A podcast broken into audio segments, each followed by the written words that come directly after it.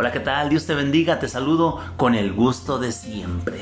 Dios escucha a los afligidos. Éxodo capítulo 3, versículo 9.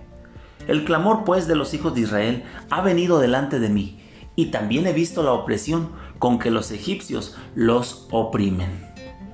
Dios, Dios reconoce que ha visto, en este pasaje, que ha visto y que ha oído la aflicción de los hebreos, y decide intervenir de manera directa.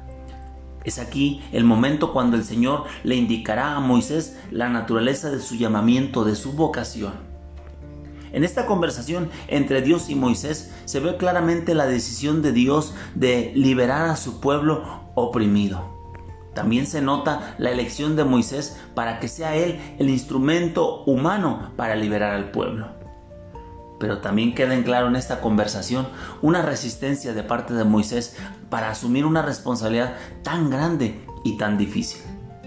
Aunque él alegó una serie de objeciones, todas ellas fueron refutadas con éxito y quitadas de en medio. Amigo y hermano que me escuchas, quienes no han sufrido de verdad, quizás no aprecien a Dios tanto como los que han madurado debido a los tiempos difíciles. Los que han visto obrar a Dios en momentos de angustia tienen una visión mucho más profunda de su amorosa bondad. No importa cuán extrema sea tu calamidad, Dios puede irrumpir en ella para ayudarte. Él es amoroso y bueno con aquellos que tienen un espíritu acongojado.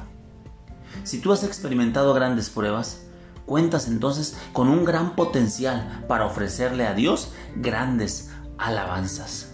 Recuerda, Él escucha tu oración y Él acude en tu ayuda. Que tengas un excelente día. Que Dios te bendiga. Hasta la próxima.